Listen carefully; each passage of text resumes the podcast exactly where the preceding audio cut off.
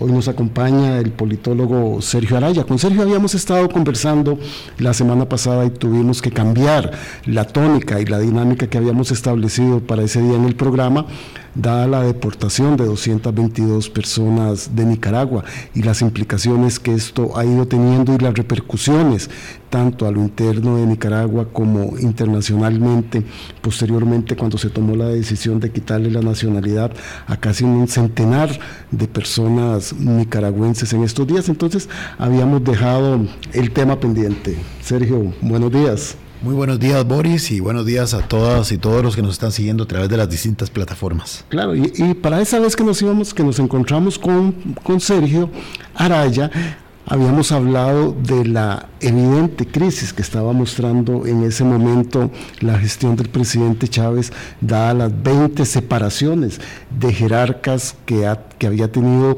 durante estos 10 meses de gobierno la administración, la última de ellas y la más sonada que había sido la de la señora ministra de Salud, doña Jocelyn Chacón, y habíamos establecido que a pesar de que la narrativa del gobierno y de los mensajes del Poder Ejecutivo era que no había ninguna crisis, en efecto, una situación como esas, sí, evidencia, don Sergio, una situación que algo no está completamente amarrado a 10 meses de la gestión gubernamental.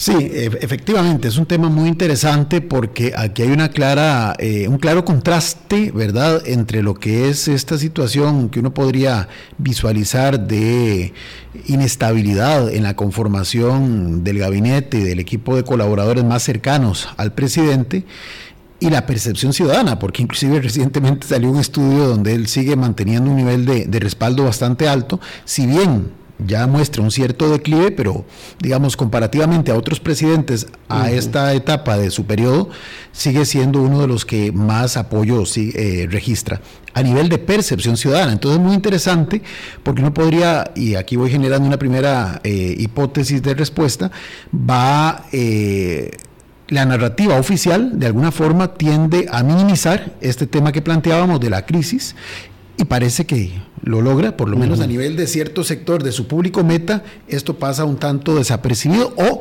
inclusive se ve como normal, se ve como lo natural y más bien se le da un viraje y se reafirma con esto eh, la firmeza y el liderazgo y la contundencia del señor presidente.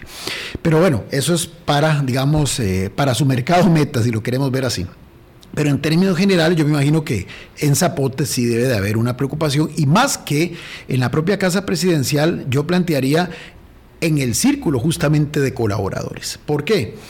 Porque el señor presidente en una de sus conferencias de prensa dijo algo que a mí me llamó mucho la atención. Siempre hemos sabido, y él lo dijo inclusive expresamente, que él iba a imprimir un sello distinto a su gestión, que lo iba a tratar de convertir en una suerte como de gran empresa, como un, eh, más que un ah, presidente, era como un CEO, ¿verdad? Sí, como un alto gerente. Como un alto gerente. Y de hecho, en esa conferencia de hace dos semanas y media aproximadamente, planteaba, justamente cuando se refirió este, al tema de la, de la salida de tres ministros, de dos ministros y un presidente de una institución autónoma, que él tiene una serie de eh, tiene una matriz, dice, con 92 indicadores que de alguna forma, este, de alguna forma pone en, uso de, de, eh, él valora directamente, perdón, para determinar dos cosas que me llamó mucho la atención. El cumplimiento de los objetivos con los que de alguna forma, este,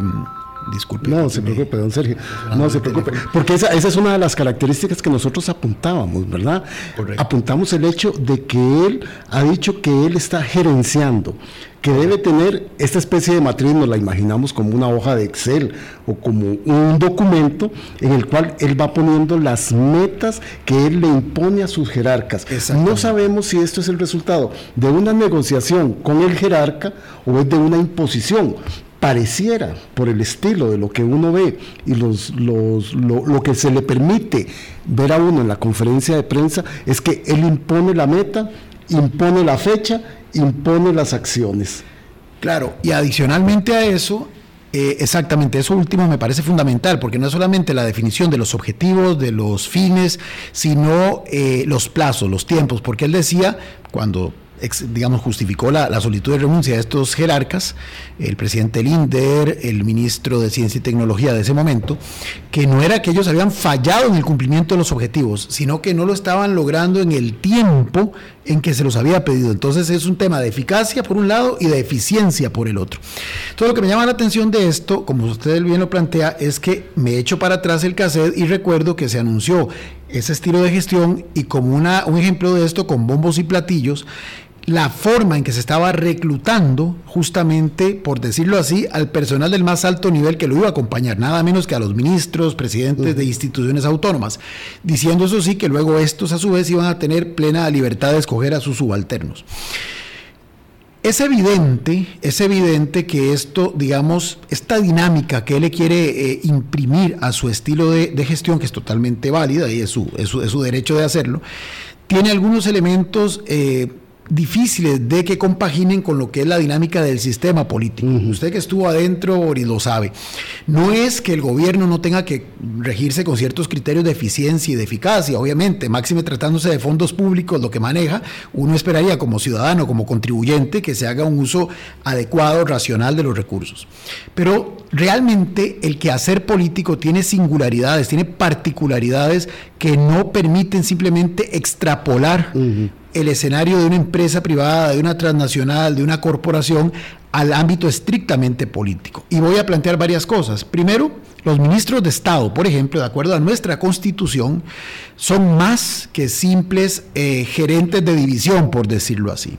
No es gratuito que un ministro de gobierno, eh, junto con el presidente de la República, firman los decretos, porque de alguna forma es una suerte de cogobernar en el buen sentido de la palabra. Yo sé que el único que es electo popularmente es el presidente, de la República, pero el ministro, de alguna forma, cogobierna. Y por eso es que el jerarca, más allá de la parte técnica que desde luego debe de tener, y es lo ideal, fundamentalmente su rol es el de ser el gran conductor político, en una determinada cartera para que desde ahí políticamente gestione y de esa forma colabore con el presidente, que a su vez es el gran conductor político de todo el aparato público que está bajo su tutela, del Poder Ejecutivo.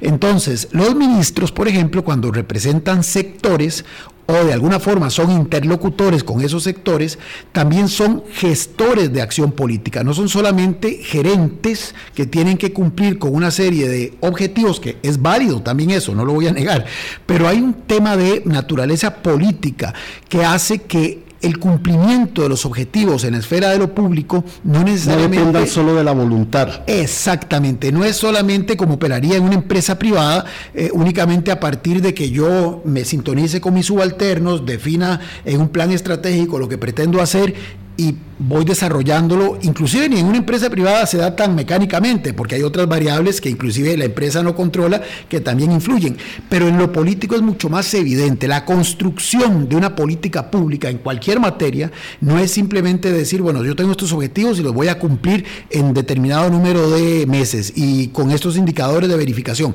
Eso es importante para guiar el trabajo, pero obviamente hay elementos de intereses creados, de conflictos, de cómo articular, digamos, eh, intereses que son contrapuestos, que son conflictivos entre sí, que es resorte de ese ministro, de esa ministra, o diríamos también de un presidente de institución autónoma, el intentar encontrar la solución, el balance, el equilibrio. ¿Para qué? Para que junto con el presidente puedan realmente llevar adelante una propuesta, sea la que fuere.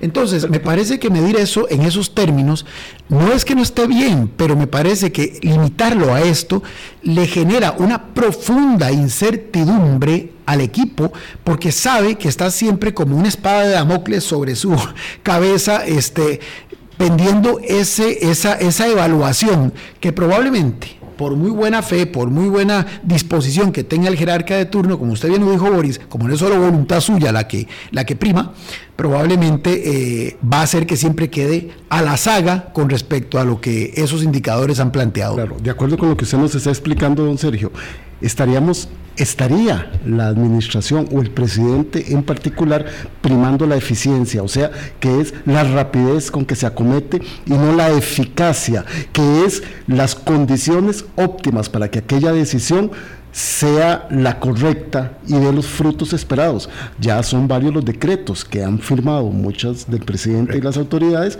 que han tenido que echar para atrás.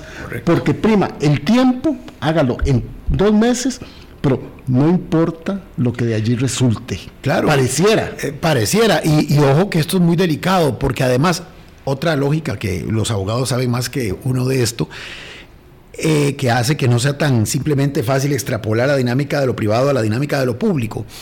En el derecho público usted solo puede hacer lo que está explícitamente planteado, mientras que en el derecho privado usted puede hacer todo lo que no esté prohibido explícitamente. Eso parece una diferencia de grado sin importancia, pero sí tiene muchísima trascendencia. ¿Por qué? Porque en ese afán de querer hacer las cosas de manera muy eficiente para responder a las expectativas del jerarca, para que cuando le hagan la evaluación salga bien librado, usted puede y no digo que con intencionalidad, pero usted puede incurrir o en errores materiales como los que acaba usted de enumerar, que desde el primer día, desde los primeros decretos se comenzó a, a percibir, pero también usted trate de encontrar atajos en una legislación que es bastante compleja, que es bastante, que además a lo largo de los años hemos ido construyendo y podemos analizar si hay que hacerle ajustes o no. Hacerlo que si está bien o si está mal. Pero hay que eh, cumplir con lo que la norma dice. Entonces de repente, eh, por ejemplo, ahí ha salido, digamos que el ministro Amador, que utilizó ciertos recursos que eran para algo, para atender otra cosa. Ok, tal vez en el momento, al calor de la circunstancia, se quiere resolver. Se quiere resolver. Y hay buena voluntad para resolverlo. veamos este caso del ministro Amador él utiliza eh, dineros que están para el mantenimiento de carreteras para cumplir con un compromiso que se tenía con, con el gestor interesado del Aeropuerto Internacional Juan Santa María. Entonces, hay una voluntad de querer resolver. Claro. Hay un principio de eficiencia que impone rigurosamente el presidente de la República. Resuelvan. Pero a la hora de resolver, estamos violentando o imponiendo algunos procedimientos que no son los que el marco jurídico nos permite. Correcto, y que luego entonces los órganos de control que también hemos construido justamente para generar este balance, este equilibrio de poderes, sacan a relucir, a veces sin mayor complicación más que tener que retrotraer la medida, a veces con implicaciones hasta para el propio jerarca que tiene que asumir, a veces penal y, pecuniariamente, las consecuencias de su, de su Ministerio Público haciendo una, iniciando una investigación por un posible malversación de fondos. Que uno dice, malversación de fondos, uno lo asocia solo con robo. Y Exactamente, y no lo es. Y no lo es, pero justamente ese es un tema que a mí me parece, tal vez por un desconocimiento de cómo funcionaba el aparato público costarricense eh, ha venido, digamos, percibiéndose como una debilidad de la administración. Y a esto entonces le voy a agregar algo más. Hay que entender el origen de don Rodrigo Chávez y la llegada al poder de don Rodrigo Chávez. Don Rodrigo Chávez, como lo he dicho en otras ocasiones, viene, este es un outsider, estamos muy claros, tenía eh, su contacto con la administración pública costarricense de hoy, no la de hace 30 años cuando él salió del país, eh, que ha cambiado mucho, dicho sea de paso, fue dos o tres meses e inclusive la salida de él del Ministerio de Hacienda se debió justamente a no querer cumplir con una cierta directriz de su superior. Al querer ser eficiente y no eficaz. Correcto, de acuerdo a lo que él mismo planteó cuando se fue. El tema es que cuando él decide involucrarse en la actividad política, aspiración totalmente legítima, él no tenía ningún partido político y era evidente si permaneció más de tres décadas fuera del país.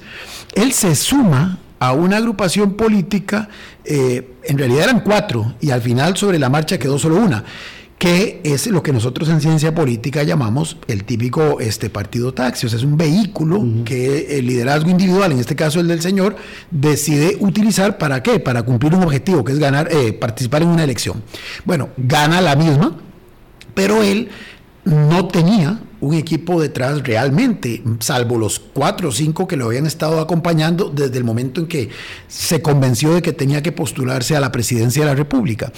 ¿Qué digo esto? No es que el tener un equipo garantiza que se subsanen muchos problemas, pero sí contribuye un esquema como este tan complejo, que es el de la toma de decisiones en el ámbito de lo público, a por lo menos diseñar una estrategia política, no solamente la parte del Plan Nacional de Desarrollo, sino una estrategia política de cómo gestionar justamente este engorroso marco jurídico e institucional, o este marco jurídico e institucional, para no aplicar ningún calificativo, que impera en nuestro país. Entonces, tiene que haber esa estrategia que idealmente se construye por un equipo desde la campaña que se refleja primero en una propuesta al electorado y que luego va a servir de guía para lo que va a ser ahora sí, la ruta de gobierno una vez alcanzado el poder.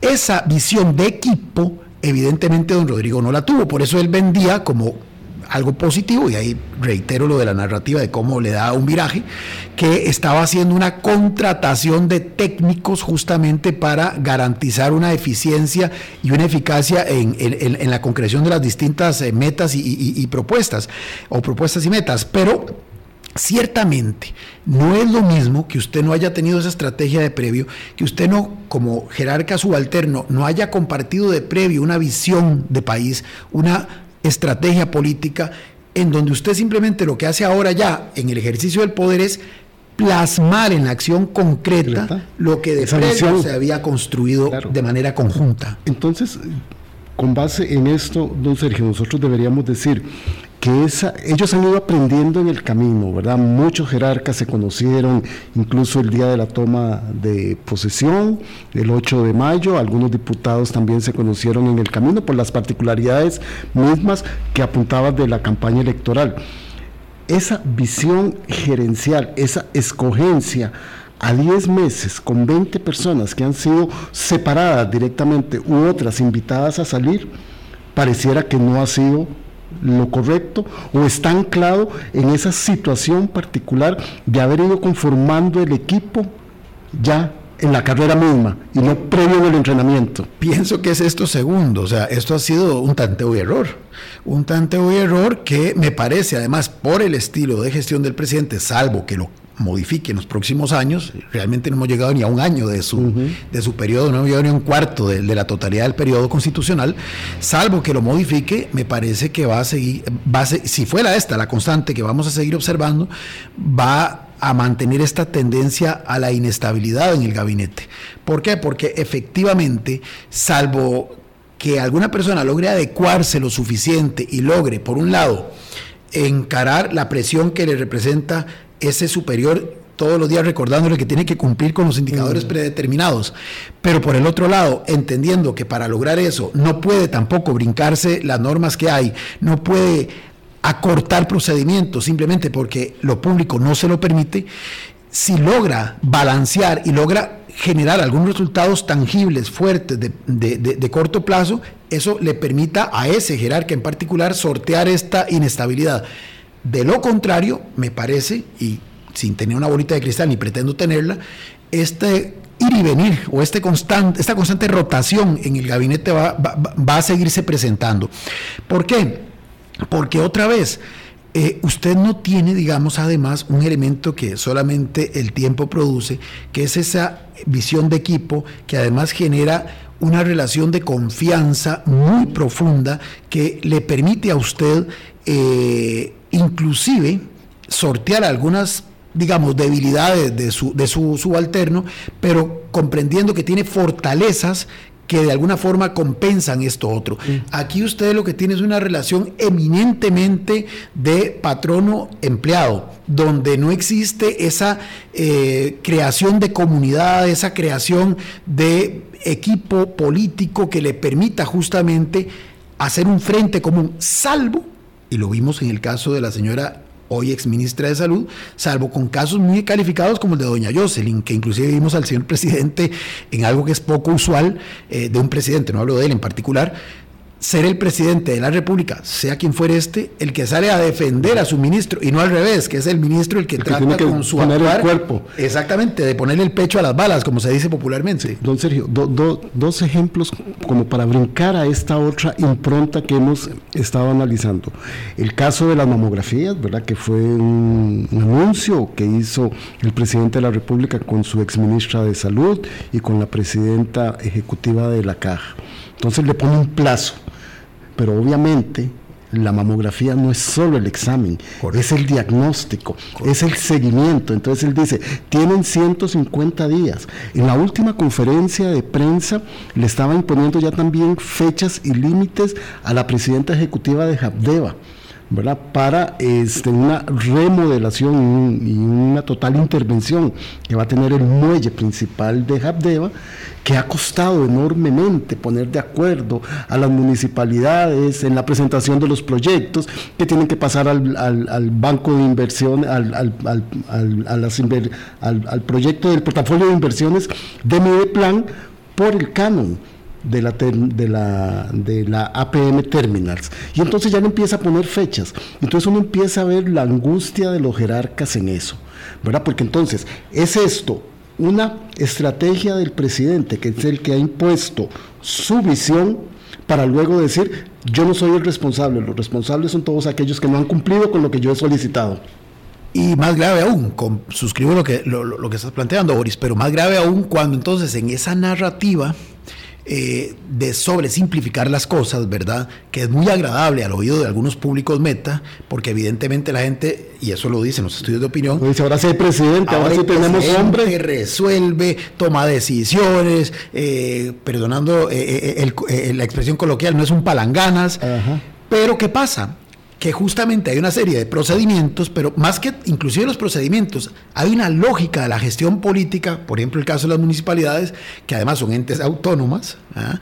por eso fue que el señor presidente se fue, porque dijo, eh, le quieren quitar la regla fiscal a las municipalidades, era una presión política por otro lado, eh, y ni qué hablar del otro supremo poder como lo es la Asamblea Legislativa o del otro supremo poder que es el Poder Judicial o inclusive de los órganos de control que están diseñados para de alguna forma eh, marcarle la cancha al accionar del Ejecutivo como la ARECEP, como la Contraloría General de la República, como la Superintendencia de Pensiones y todos los otros órganos que hemos ido como país construyendo a lo largo de muchas décadas. Repito, si son muchos, si son pocos, si se les fue la mano a los que los diseñaron con las competencias que les asignaron, si les limitaron terriblemente eh, eh, el, el accionar a quien hoy es el titular del Poder Ejecutivo, ese es tema para analizar en otro momento y se viene hablando de esto desde hace varias décadas. Recuerdo a don José María Figueres en su gobierno hablar de la ingobernabilidad, fue el que acuñó esa expresión, y después al propio don Oscar Arias, decir, en el segundo periodo constitucional que se había encontrado un país mucho más complejo de gobernar, de dirigir, que el que le había tocado conducir en 1986. Bueno, pero independientemente de eso es lo que hay. Entonces, sí las, las dificultades para la toma de decisiones, para el cumplimiento de esto, que él le crea expectativa a la gente, justamente es todo este andamiaje jurídico e institucional, aquí tenemos dos opciones. Y me parece que se están decatando por la segunda que voy a decir que es la peligrosa para la estabilidad del sistema. La primera, y tratar de hacer los ajustes a todo esto, y entonces utilizar el mismo sistema y ah, plantear las reformas que haya que hacer. Y si Areceb está con demasiadas competencias desde mi perspectiva, pues entonces mandar un proyecto de ley para ver cómo se lo quitamos, en fin.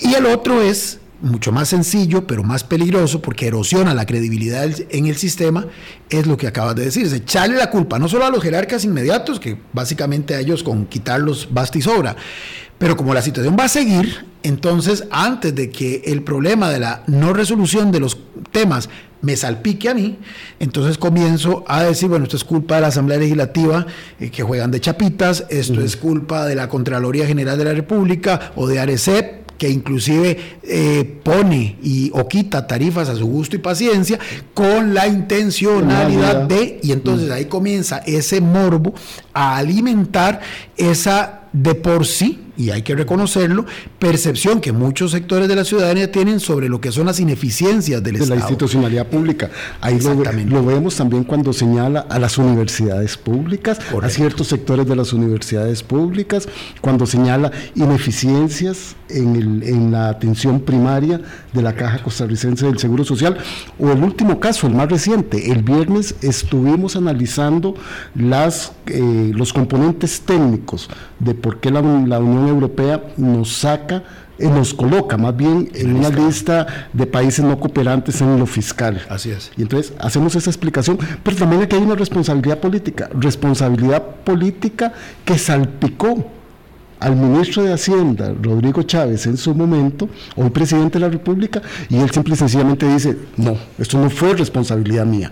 Él transgrede completamente eso y deposita las responsabilidades en los demás. Esa es esa parte peligrosa que vos estás diciendo porque continúa horadando la confianza ciudadana en las instituciones, en la eficiencia de los servicios públicos que debe recibir y esa es otra de las líneas que hemos visto en estos 10 meses de la gestión de Rodrigo Chávez. Y que es muy conteste con el proceder de otros líderes, ¿verdad? En otras latitudes. En algunos países con una institucionalidad muy frágil, eso ha permitido eh, constituyentes, ha permitido, eh, como en el caso salvadoreño, una elección legislativa a mitad de periodo que prácticamente le dio el total control de la Asamblea Legislativa salvadoreña al hoy presidente Bukele.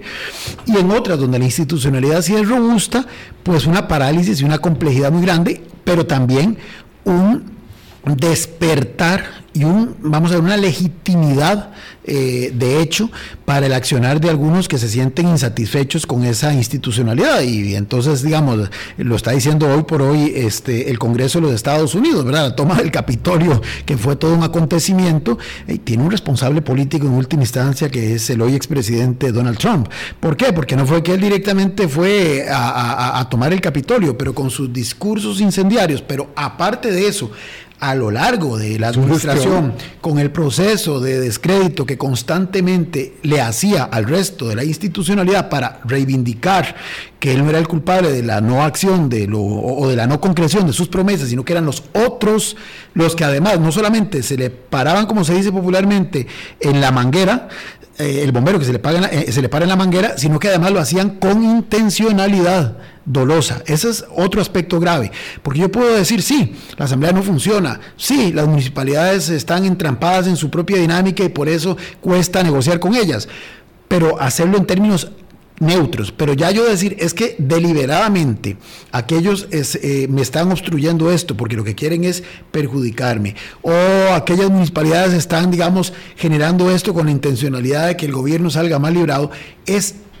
perdonen la expresión, es sembrar una cizaña que tarde o temprano alguien cosecha como lo vimos en el caso del Capitolio, donde estos eh, seguidores del señor Trump eh, o, los seguidores del señor Bolsonaro en el Brasil eh, consideran que están en toda su justicia. ¿Por qué? Porque su líder, aunque no les haya dicho, vayan, tomen esto, vayan, traten de hacer un golpe de Estado cívico en el caso del Brasil, no lo dijeron, estoy de acuerdo, ni el señor Trump ni el señor Bolsonaro, pero obviamente... Ayudaron a las.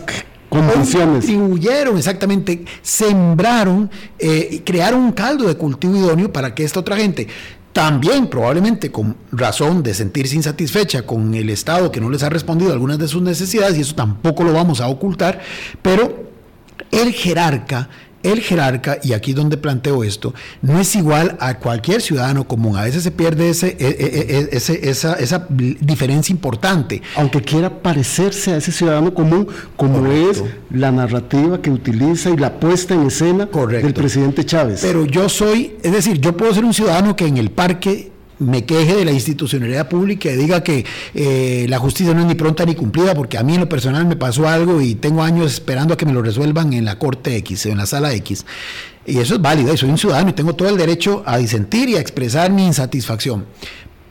Cuando se es jefe de Estado, ¿verdad? Y que además es un rango 24/7 durante el periodo que dura el cargo, no es que uno tenga que privarse de decir ciertas cosas, pero sí tiene que saberlas decir porque sabe que primero está hablando un titular de un poder, o sea, no es la persona de carne y hueso la que está diciendo X cosa, que va a tener repercusión sí o sí, para bien o para mal, y que va a haber gente que va a reivindicar ese discurso del jefe de Estado, de ese referente, de quien representa a cierto sector de la sociedad, va a utilizar ese que lo está escuchando, ese planteamiento como la fuente de legitimidad no solamente para reforzar su propia percepción, sino inclusive, como repito, lo hemos visto en estos otros países, esto no es teoría, eh, no es ficción, eh, justificación para accionar, en una determinada dirección. Don Sergio, antes de irnos al corte, al principio de la administración, este, el presidente fue muy claro, fue y se sentó en la celebración del año judicial, en la sede del Poder Judicial, y le señaló una serie de hierros este, y cuestionamientos. Igual lo hizo con la Asamblea Legislativa. Eh, yo no recuerdo en la historia reciente de nuestro país un mandatario que haya acometido al inicio de su gestión ir a cuestionar los otros poderes del Estado y también desacreditar al Tribunal Supremo de Elecciones, incluso la visita que hizo a la Fiscalía General de la República, que es un órgano en el cual también se van a investigar o se están investigando asuntos propios de la campaña electoral. Este, ¿Es esto un comportamiento propio de este, el primer ciudadano de la República? Vamos a ver, eh, por lo que dije, ¿verdad? Hay un respeto al, equilibrio de poderes, sobre eso se fundamenta nuestra, nuestra democracia y las democracias representativas de Occidente. Eh, no es que el jefe de Estado no pueda, evidentemente, plantear lo que cree desde el Poder Ejecutivo pueden ser áreas de mejora de los otros poderes. Igual los otros poderes podrían decir lo mismo. De hecho, la Asamblea Legislativa ejerce el control político sobre el Poder Ejecutivo y también en parte sobre el Poder Judicial en algunos ámbitos que no tengan que ver con la administración propiamente de justicia.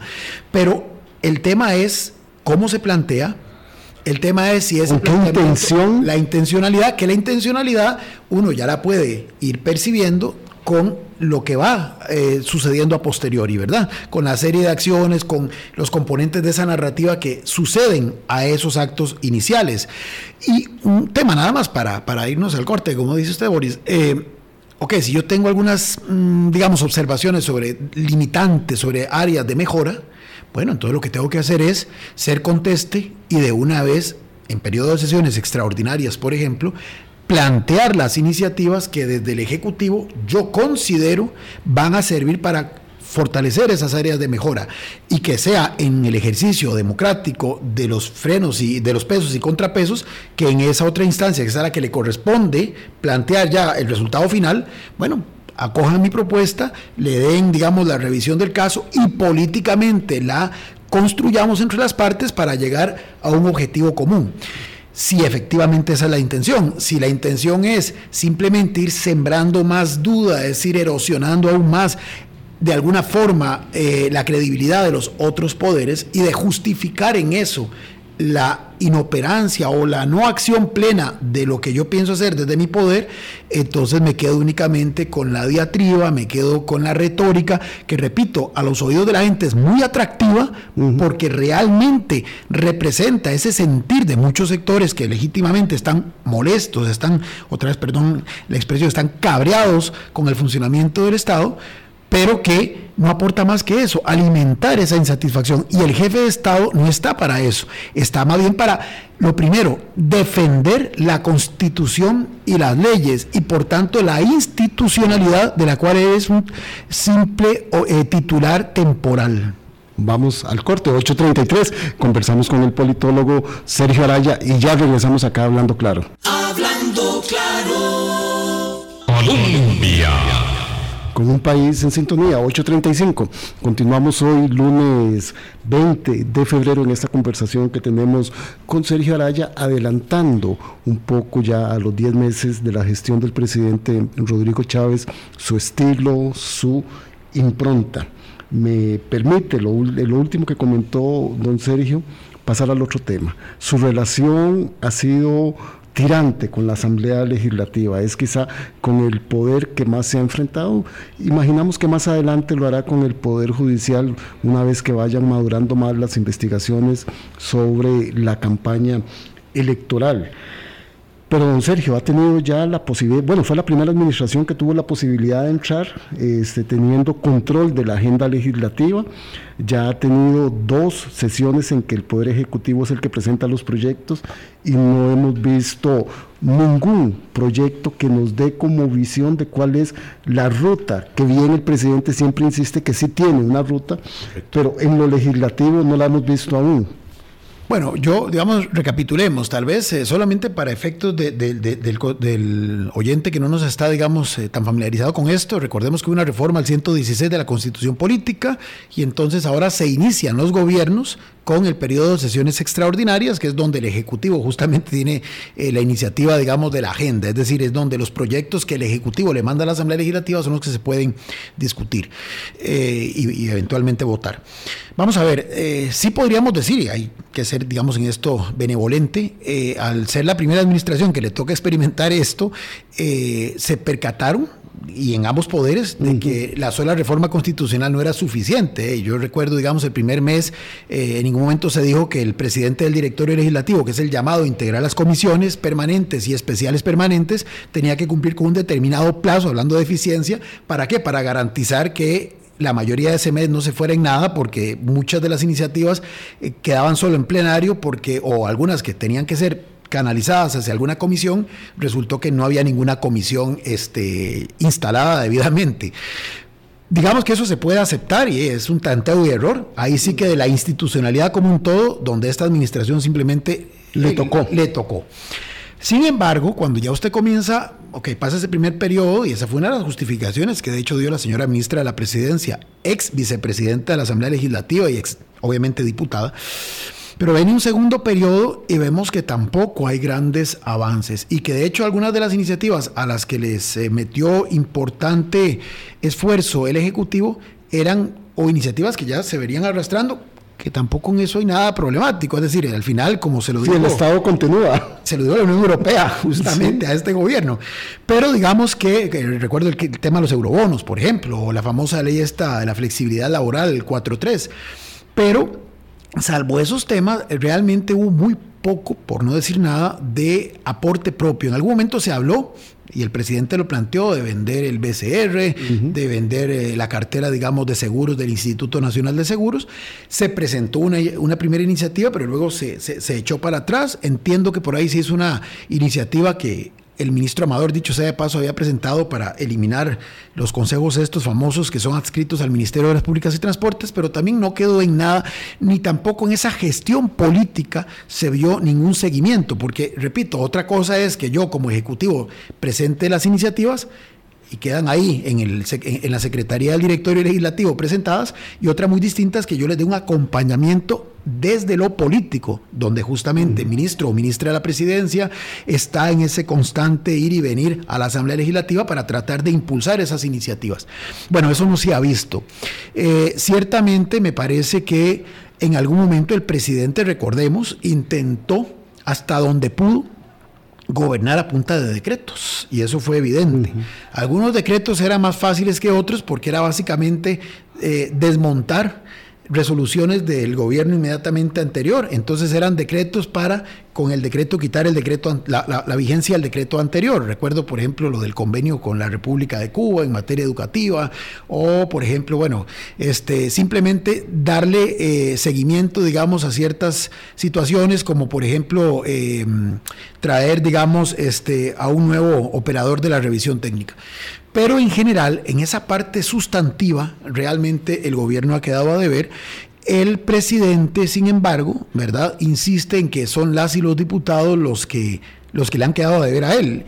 Varias veces el presidente Arias Sánchez del directorio legislativo tuvo que buscar esos puentes de acercamiento para tratar de bajar la tensión, tensión que de alguna forma, y, y también hay que decirlo, se vio reflejada en esta inusual tendencia a los resellos que esta Asamblea Legislativa ha dado. Ya son tres los que, que ya son, exactamente, que creo que el último había sido en la época de Luis Guillermo, sino, eh, Carlos Alvarado creo que enfrentó uno. Eh, pero así, con esta cantidad de resellos por administración ya hace su rato que, que, no percibimos. Y si bien cada uno habría que analizarlo y determinar si, como dicen las y los diputados, por una cuestión de oportunidad o de legalidad se justificaba el resello, Muchos de ellos lo dijeron y en las actas está eh, ahí, digamos, constando, que también lo hacían como un mensaje político para decirle al presidente, eh, somos un poder de la Somos un poder, tómenos en cuenta y respétenos. Don Sergio, en ese bajar la tensión eh, de la relación del Poder Ejecutivo y del Poder Legislativo, tampoco hemos visto por la debilidad propia y por la separación inminente que ha venido que se ha venido estableciendo de la fracción oficialista, puede que no, se haya, que no esté de hecho la separación, pero ahí está, está vigente esta situación. La fracción oficialista tampoco ha tenido en los periodos de sesiones ordinarias que le compete tener la agenda dentro de la Asamblea Legislativa, le hemos visto mayor eh, dinamismo ni proyectos. Bueno, es ni, que, ni siquiera de su principal operadora política, que es la diputada Pilar Cineros. correcto. Digamos que si en el Poder Ejecutivo la ausencia de un equipo previo eh, pasa factura, pues con mucha más razón en, en, un grupo que tiene que manejarse con una visión colegiada cuando son dos o más los diputados que representan una bancada. Pero es evidente otra vez que la forma en que se integró esta papeleta o estas papeletas eh, no responde justamente a esa visión de equipo es la realidad del sistema de partidos político actual. Eso es otro tema también para analizar la debilidad que hoy enfrenta el sistema de partidos, pero ciertamente fue y, como cuando usted arma un equipo sobre la marcha que no tiene visión de conjunto porque lo que tiene son individualidades, son personas que se sumaron a estas papeletas que de alguna forma, salvo tal vez la señora presidenta del partido y alguien más por ahí, ni siquiera eran parte activa de la agrupación política. Entonces es gente que se ha ido conociendo sobre la marcha que no necesariamente expresan una visión de conjunto y ya hemos visto cómo inclusive, aunque ellos lo nieguen, dos de estos diputados, por ejemplo, ya estuvieron participando, aunque ellos digan que solo como testigos de, de honor, en el acto de instalación de otro partido político. Es decir, que de alguna forma hace presagiar que si ese otro partido político termina formalmente inscribiéndose, no será de extrañar que por lo menos uno de esas dos personas termine emigrando a la otra fuerza política. Entonces, todo esto, ¿por qué lo planteo? Porque esto contribuye, o más bien en este caso, debilita esa visión de conjunto, esa capacidad de ser una única voz con una estrategia política, que aquí además se nota, en el caso de la bancada oficialista, una clara predominancia de la principal operadora política, que es doña Pilar Cisneros, que también, igual que don Rodrigo, aterrizó en este partido, en este proceso electoral.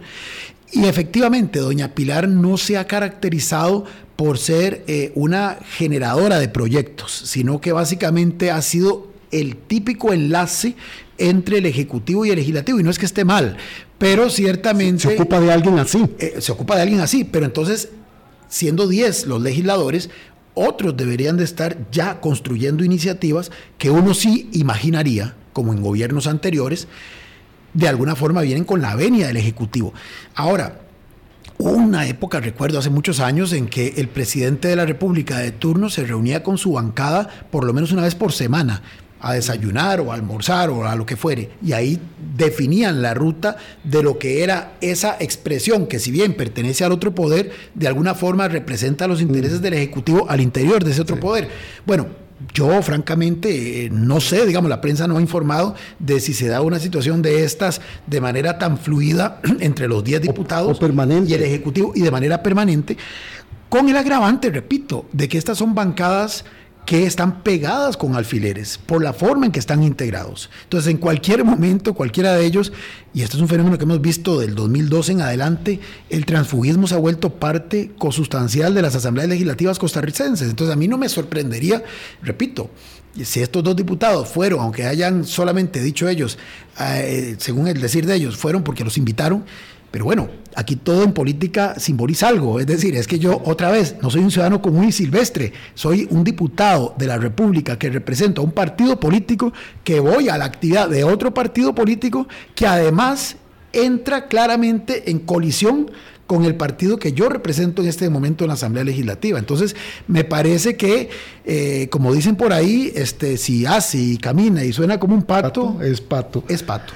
Don Sergio, dice usted, ¿verdad?, de esta visión de conjunto, de esta estrategia política, de esta ruta de gestión gubernamental que en estos 10 meses ha, costado visualizarla en el conjunto, pero sí ha sido muy fácil encapsularla en la personalidad propia del presidente Rodrigo Chávez en el Poder Ejecutivo y en el caso de la Asamblea Legislativa de la diputada Pilar Cisneros.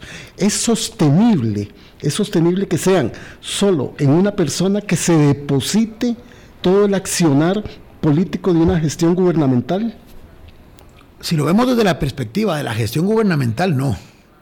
Si lo vemos desde la perspectiva de algún objetivo político de empoderamiento de una figura, tampoco, pero con el agravante de que si esto último es lo que prima, eh, y eso habría que averiguarlo, pero eh, hasta ahora pareciera que es lo que está primando, vuelvo al tema, en aras de garantizar y de salvaguardar esa eh, posibilidad de mantener esa estrategia vigente y, de, manera activa, se pueden utilizar estas acciones que, repito, ya en el mediano plazo sí pueden ser contraproducentes para la institucionalidad misma. O sea, si yo, lo digo muy simple, si para proteger y fortalecer y mantener la imagen del presidente, de la diputada, ante los ojos de mi público meta, y eh, decir que son, digamos, lo mejor y que los índices de aprobación sigan manteniendo o se procure que sigan manteniendo niveles de apoyo muy altos, me tengo que, este, eh, tengo que sacrificar a la institucionalidad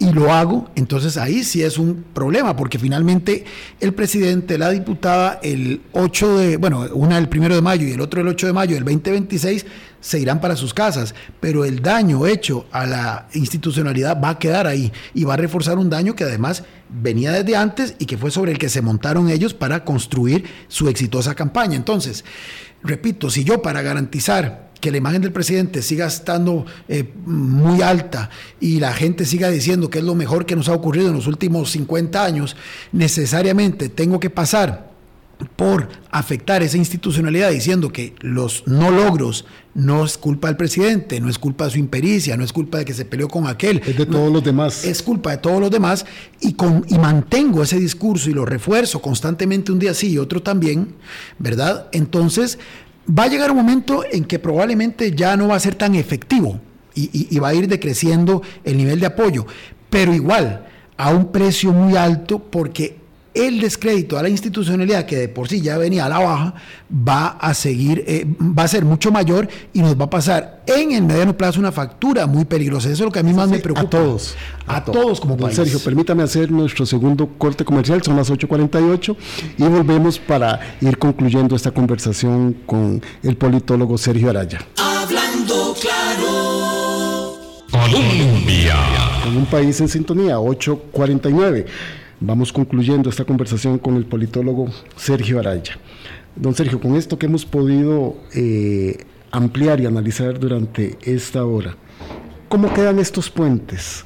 ¿Cómo quedan estos puentes? Ya casi quedan dos meses para el primer año de la gestión de la administración Chávez Robles. Pareciera que algunos puentes están dinamitados, pareciera que otros están ahí endebles y otros con algunos sectores afines a la administración están bien, bien cimentados. Bueno, esto es un tema interesantísimo, ¿verdad? Porque uno puede ir construyendo escenarios. Al final la política es muy cambiante y como bien lo estamos planteando, no hemos llegado ni al primer año de la administración.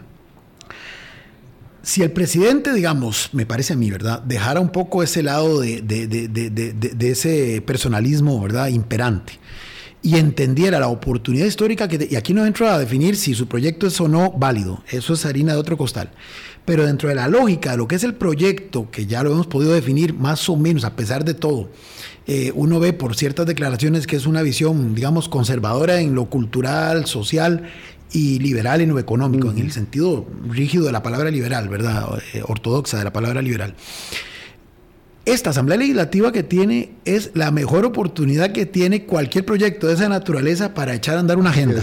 Así es, decir, porque salvo los seis diputados del Frente Amplio, los demás podrán tener diferencias de, grado entre ellos. Pero hay mucha coincidencia transversal. supuesto. Voy a poner un ejemplo muy sencillo para la gente. La venta del BCR. En este momento, diputados de diferentes corrientes que hoy están enemistados con el presidente no tendrían ningún reparo en hacerlo. De hecho, en el programa de gobierno del señor Eli Feinsack venía como una de sus eh, promesas de campaña. Entonces me parece que, eh, repito, sin entrar a valorar eh, la calidad ni, ni, ni, la orientación ideológica de los proyectos, desde la perspectiva del presidente de querer llevar adelante una eventual agenda, este, este es el momento oportuno para recomponer esas relaciones y para tratar entonces de responder a esos intereses que de una u otra forma como ejecutivo ha de estar, digamos, reivindicando. Y uno lo ve con ciertos sectores que son afines a él. Eh, yo no hablo de los que lo apoyan en los índices, de, en los estudios de opinión, sino de los sectores económicamente fuertes que hoy pueden de alguna forma sentirse bien con ciertas políticas que el Ejecutivo ha venido adoptando, cómodos. Don Sergio, sí. y, y para poner también en contexto, de estos puentes, que algunos han estado, que están endebles, puede ser uno con la Asamblea Legislativa. No logró el Poder Ejecutivo imponer a su candidato para defensor de los habitantes, Correcto. Eric Ulate, que parecía que ya iba de trámite y que iba a salir. Correcto. Y les ha costado. Entonces ya ahí uno empieza a ver cómo se comienzan a mover las corrientes. Eso nos lleva a que hoy o en esta semana pueda salir un tercero, que se dice que podría ser el licenciado eh, Mario Zamora, que tiene muy inquietos, muy este, preocupados a gente a lo interno de la Defensoría de los Habitantes este, pero este es, un, este es un ejemplo de que no las tiene todavía todas consigo, a pesar de esas coincidencias que podría tener en la Asamblea. y, lo planteó con el tema del BCR. Vea que los mismos diputados que podrían estar a favor. Se lo echaron atrás. Se lo echaron atrás y algunos no fue porque, al diferencia Frente Amplio, que lo dijeron, es que nosotros, por una cuestión de visión país, no vamos jamás con esa iniciativa pero fue no porque estén en esa misma tesitura, sino porque el proyecto como tal no les satisfizo, pero además es también un mensaje al Ejecutivo de decirle, tómennos en cuenta, eh, no nos imponga las cosas, construyamos juntos. Entonces me parece que este, si el gobierno y el presidente en este caso sabe leer eso y de verdad lo motiva, y yo no tengo por qué dudar que esa sea su motivación, o eh, el querer llevar adelante una agenda que desde su perspectiva es la más idónea para el país, sí tiene que comenzar por reconstruir los puentes. Mire, si hay muchos temas en los que, por ejemplo, con un sector más, digamos, centro-derecha de la misma fracción de Liberación Nacional, puede tener coincidencia, es este presidente, es este gobierno. Entonces lo que necesita es dejar en el afán de defender su imagen, ¿verdad? De este, romper esos puentes, de crear esos focos de tensión, de propiciar, digamos, esos elementos de confrontación. Pero, pero es su estilo y pareciera que continuaría, ¿verdad? Y eso ya en una cosa muy puntual, que es esta promoción continua que él tiene de ataques a instituciones, a personas y a ciertos sectores de la prensa que que, lo señalan, que lo critican, que lo investigan. Eso ya es más delicado, ¿verdad? Porque todavía la otra parte, y usted puede con reformas constitucionales y legales eh, darle continuidad a sus críticas. Ya es otro es más complejo porque ya estamos tocando temas más sensibles del modelo democrático, o sea, independientemente, como ustedes muchas veces lo han hecho aquí, de que la prensa, es, o lo han dicho aquí, que la prensa a veces no, digamos, no es muy autocrítica y debe de serlo, pero independientemente de eso, los que estamos fuera, eh, y especialmente si son titulares de poderes públicos, tienen que manejar esto con mucho cuidado, porque la realidad en otros países es que justamente la democracia comienza a erosionarse por dos vías, por la afectación del poder judicial, que es de los poderes el más sensible, el que más deberíamos de blindar, y por la afectación a la prensa y al derecho que tenga esta de llevar adelante su ejercicio con absoluta libertad. Hemos visto que el presidente Rodrigo Chávez tiene poca tolerancia a la crítica y eso ha sido una constante en estos 10 meses. ¿Eso le favorece o no? No, obviamente no, porque al final, repito, hacia su público meta puede resultar muy atractiva esa actitud, pero hacia lo que es la concreción de los logros que pretende impulsar, no.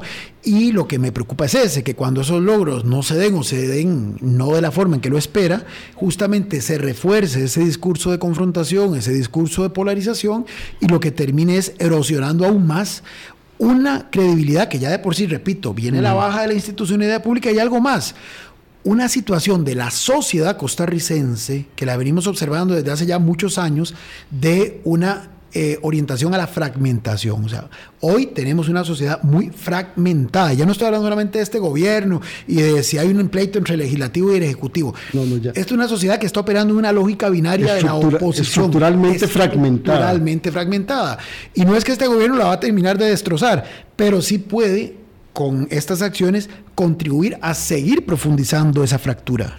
Y ahí salimos perdiendo la institucionalidad y toda la ciudadanía. Don Sergio, muchísimas gracias por habernos acompañado y ampliar el tema que habíamos dejado pendiente la semana pasada. A todos ustedes, muchísimas gracias por habernos acompañado en esta edición del lunes 20 de febrero de Hablando Claro y nos vemos y nos escuchamos mañana. Que tengan un buen día.